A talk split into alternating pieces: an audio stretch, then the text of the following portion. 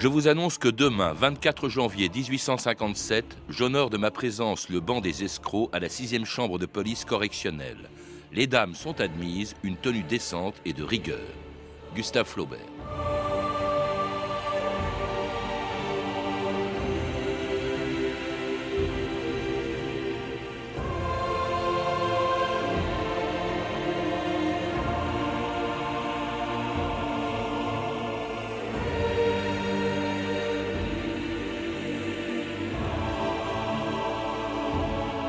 2000 ans d'histoire.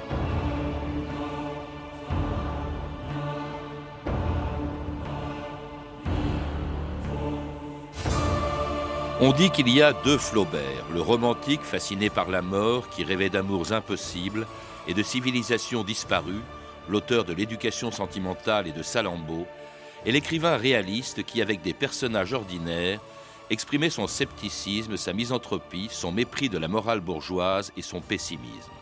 L'auteur de Bouvard et Pécuchet, et surtout d'un roman qui, en 1857, lui a valu à la fois la gloire, les foudres de la presse bien pensante et un des procès les plus célèbres de l'histoire littéraire, Madame Bovary.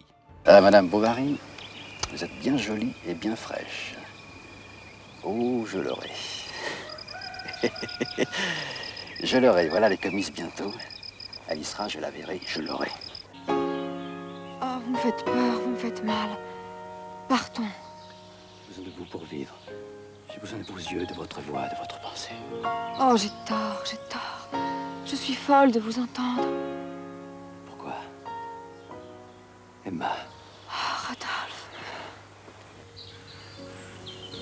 J'ai un amant. J'ai un amant. Emma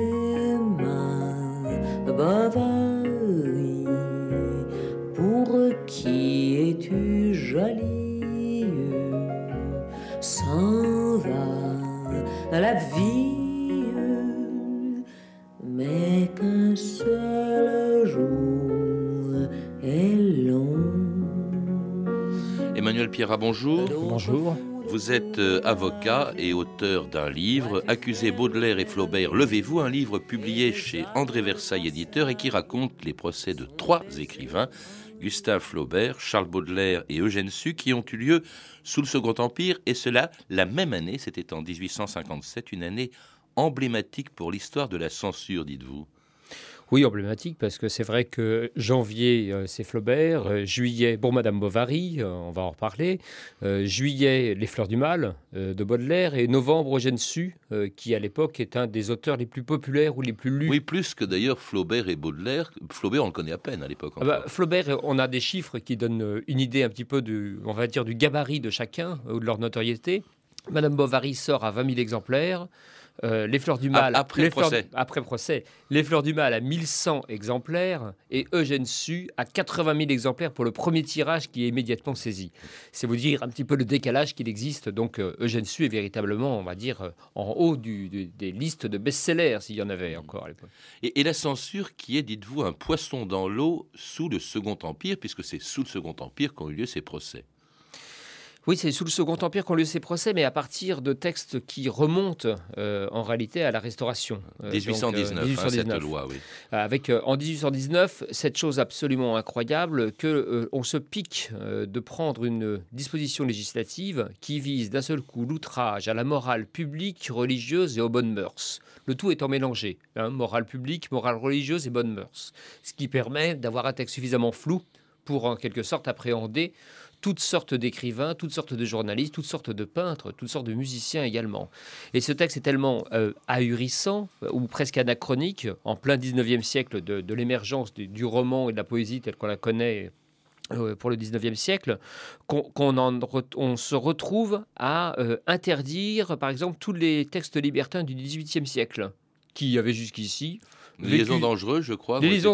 dans oui. l'eau de la clos, se retrouvent d'un seul coup censurées euh, bien après sa mort, euh, et alors qu'on en est à la centième édition à peu près. Euh, on, on se met à interdire Erotica Biblion de Mirabeau, on se met à interdire euh, Le Chevalier de Faublas de, de, de, de Louvet-de-Couvray, enfin des, des tas de textes du XVIIIe siècle qui étaient passés alors, sans difficulté sous la censure royale, en quelque sorte, et que visiblement le régime euh, de Louis XVI n'avait pas trouvé particulièrement séditieux. Et ce sera donc le cas de Madame Bovary, hein, euh, juste après sa, publication. Euh, il va donc être traduit devant la sixième cour. D'ailleurs, Flaubert, avec humour, l'annonce lui-même, on l'a entendu à l'instant. Je vous annonce que demain, 24 janvier, j'honore de ma présence le banc des escrocs, sixième chambre de police correctionnelle. Les dames sont admises, une tenue décente et de rigueur, parce que cette sixième chambre était chargée à la fois des escroqueries, de la prostitution et des auteurs qui pouvaient être condamnés. Oui, elle mélangeait, comme on a l'habitude parfois de le faire au tribunal correctionnel, on va dire euh, des populations de catégories diverses. Euh, donc, euh, effectivement, ils se retrouvaient jugés en quelque sorte entre eux deux racoleuses, un voleur, un petit escroc, et ainsi de suite. Et donc, l'ambiance était un petit peu particulière.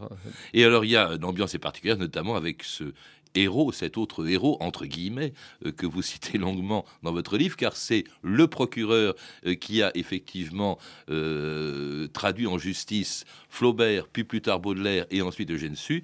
C'est un procureur assez étonnant Ernest Pinard. Hein. Alors lui, il était à son aise sous le Second Empire. Oui, c'est lui qui fait finalement euh, de l'année 1857 une année emblématique euh, pour la censure. Donc euh, qui reste en quelque sorte l'année qu'on cite par référence comme repoussoir, puisque c'est le même substitut du procureur, donc Pinard, Ernest Pinard, qui va se retrouver dans les trois cas de figure à poursuivre, à déclencher les poursuites même.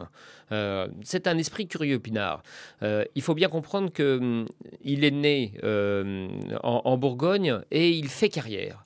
Il fait carrière pour servir le régime, quel que soit le régime. Alors, il est évidemment plutôt, on va dire, conservateur que euh, libéral, euh, mais euh, il est capable de s'adapter. Il passe du monarchisme, en quelque sorte, sans difficulté dans sa jeunesse, et d'un seul coup, lorsque Napoléon III, Napoléon le Petit, prend le pouvoir, il devient bonapartiste, sans difficulté. et ça lui vaudra d'ailleurs des soucis à la fin de sa carrière, puisqu'il finira quand même ministre de l'Intérieur avant d'être destitué euh, pour avoir trop léché les bottes en quelque sorte euh, des gouvernants du moment. Euh, mais cet individu, il met donc sa, sa, sa fougue, sa verve et son talent, parce qu'il en a un certain quand même important, et puis il a un œil littéraire pas négligeable. Hein, choisir et piocher Baudelaire, Flaubert, qui sont des quasi inconnus, et puis rajouter Eugène Sue la même année pour les trois procès qu'il mène on va dire que c'est un bon discernement littéraire quand même, c'est un bon lecteur. Euh, mais néanmoins, il va mettre euh, cette mécanique euh, intellectuelle et judiciaire au service véritablement de l'Empire pour museler et donner une sorte d'exemple sur trois cas de figure très différents, mais tous reliés avec le même article de loi de 1819, et pour en quelque sorte donner des gages à ses supérieurs et monter en grade. En qualité d'avocat impérial représentant le ministère public, je demande que toute nouvelle publication de ce roman soit interdite et que son auteur, Gustave Flaubert, soit reconnu coupable de deux délits. Offense à la morale publique et offense à la morale religieuse. Cet homme, ce Flaubert, a créé un caractère de femme française qui est à la fois un déshonneur pour la France et une insulte envers les femmes. Emma Bovary, une femme qui oublie ses devoirs de mère, qui manque à ses devoirs d'épouse, et qui introduit successivement dans son foyer l'adultère et la ruine.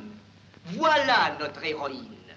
Cette créature corrompue, cette créature méprisable, odieuse, cette femme dangereuse aux passions inassouvies, cette monstrueuse création d'une imagination dégénérée. Voilà l'héroïne qu'on nous demande de prendre en pitié, de pardonner, voire même d'aimer. Et cette femme, bien sûr, c'est donc Madame Bovary, l'héroïne d'un roman que Flaubert a mis cinq ans à écrire. C'est son premier roman. Et 4500 pages de brouillon. Euh, autant dire, avec, on le sait, euh, un travail acharné de quasiment 18 heures par jour. On le sait par son journal, hein, notamment parce qu'il se plaint en permanence du labeur et de la reprise. Et puis on connaît ses brouillons, ses ratures, ses raturages.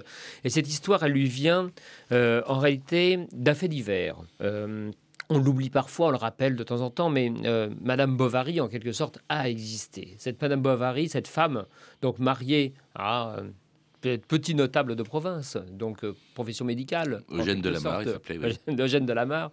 cette Madame Bovary, eh bien, elle s'ennuie, elle s'étiole dans son petit chef-lieu, en quelque sorte, de canton, et elle va finir par trouver l'amour et un amant, et évidemment s'abandonner à euh, de nombreux plaisirs.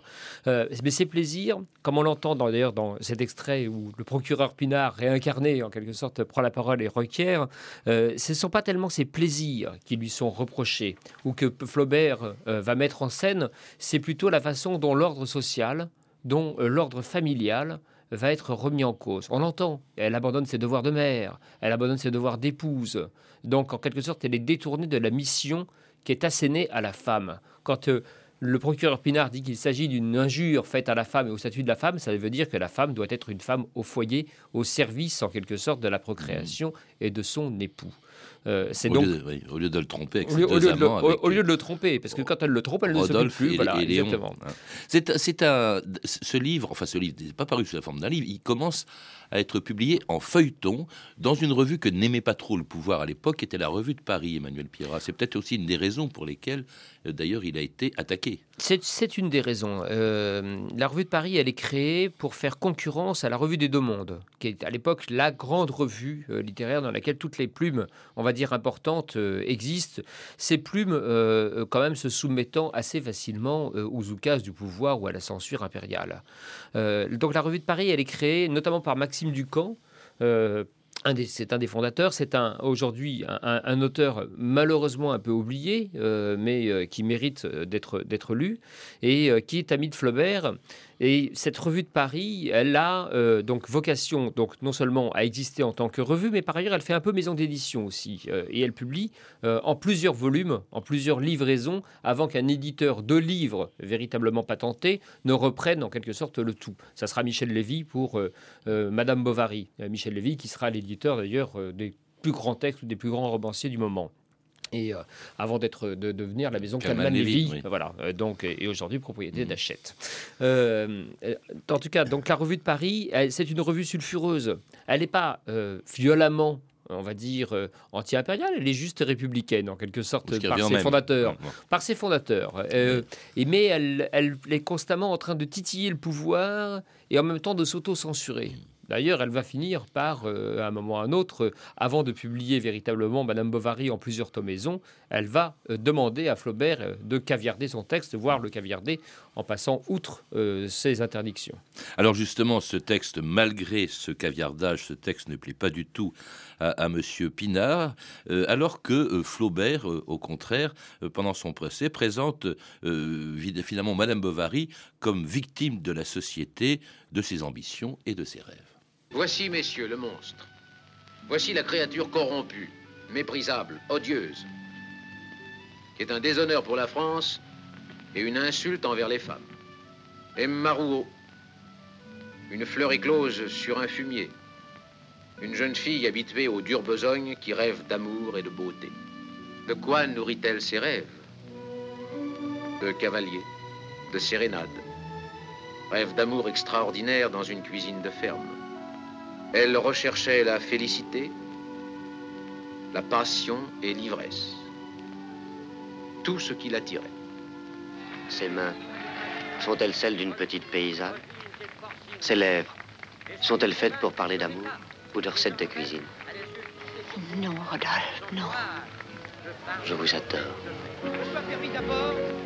C'est mon mari. Faites attention, pour nous voir.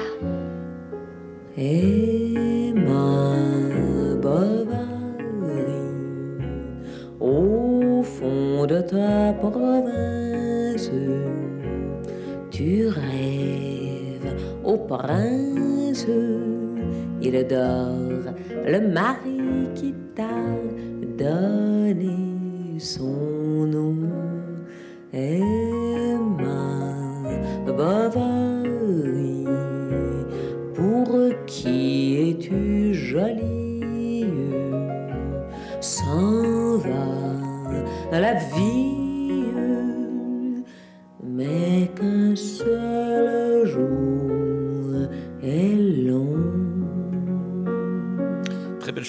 un peu oubliée d'ailleurs de Juliette Gréco, Emma Bovary, Emma Bovary, donc l'objet euh, qui a fait scandaliser en 1857 euh, le procureur euh, Pinard, qui insiste longuement sur quatre scènes hein, qui lui paraissent extrêmement choquantes. Vous les rappelez dans votre livre, Emmanuel Pierrat, sa liaison avec Rodolphe, sont également, il y, a un moment une transition religieuse entre deux amants. Elle brusquement elle retrouve la foi, et puis il y a aussi Léon dans les bras duquel elle tombe.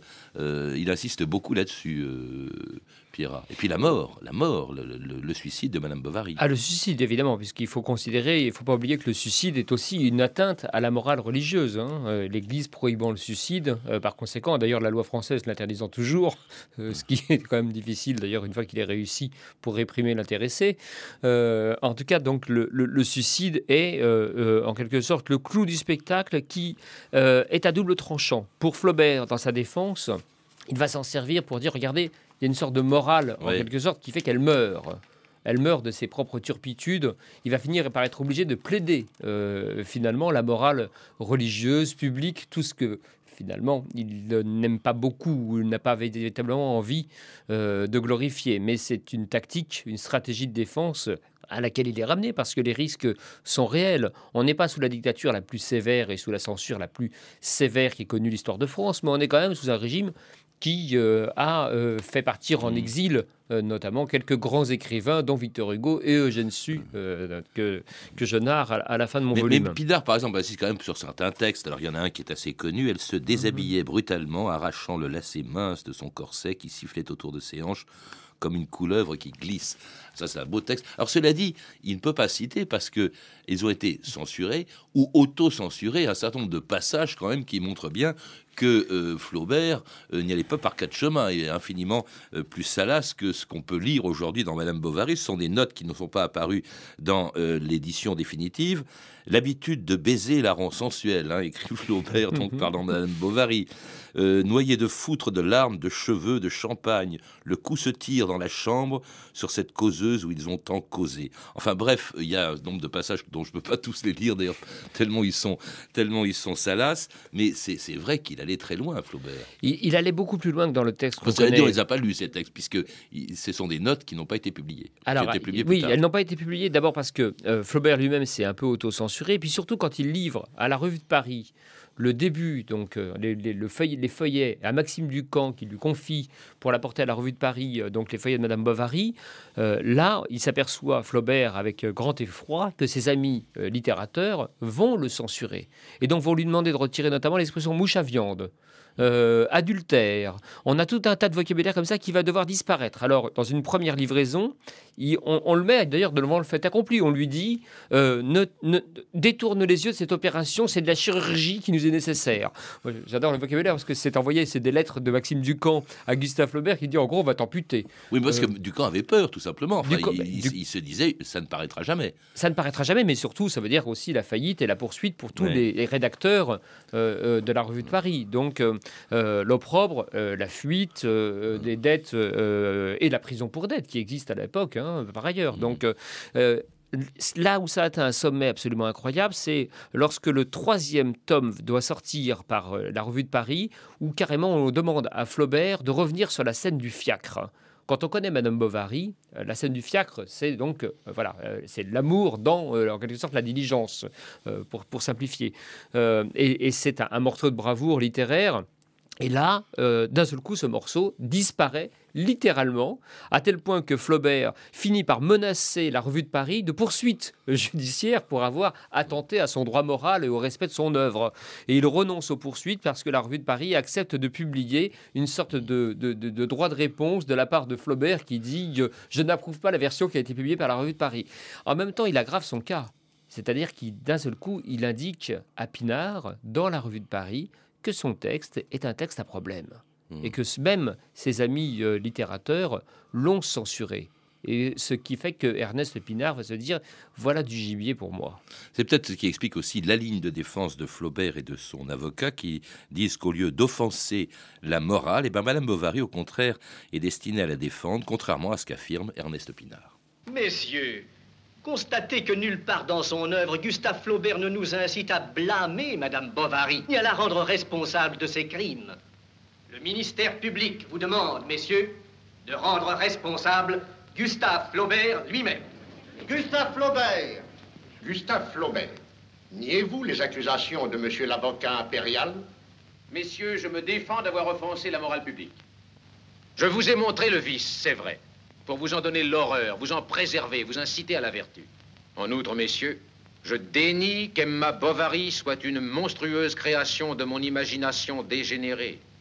Peut-être l'est-elle vraiment, mais ce n'est pas moi qui l'ai créée. Il y a des milliers d'Emma Bovary, je n'ai eu qu'à la prendre dans la vie.